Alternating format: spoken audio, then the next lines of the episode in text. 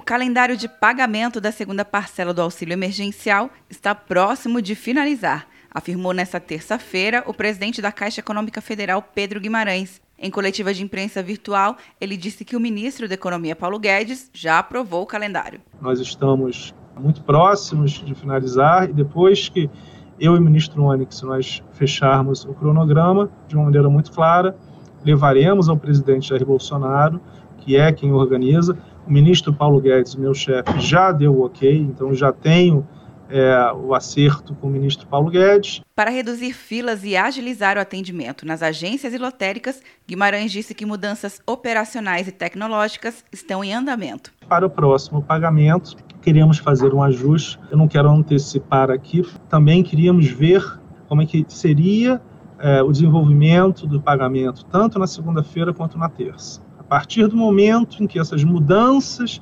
operacionais e tecnológicas que nós fizemos no fim de semana fossem efetivamente, surtissem o efeito que nós esperávamos, nós também teremos um impacto em relação à escolha desse novo calendário. De acordo com Guimarães, até esta terça-feira, o valor liberado para o programa Bolsa Família, Cadastro Único, Aplicativo e Site foram de 35 bilhões e meio de reais e 50 milhões de pessoas foram beneficiadas.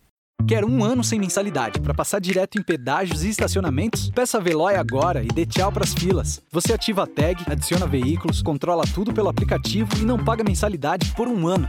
É por tempo limitado. Não perca. Veloy. Piscou, passou. De Brasília, Luciana Castro.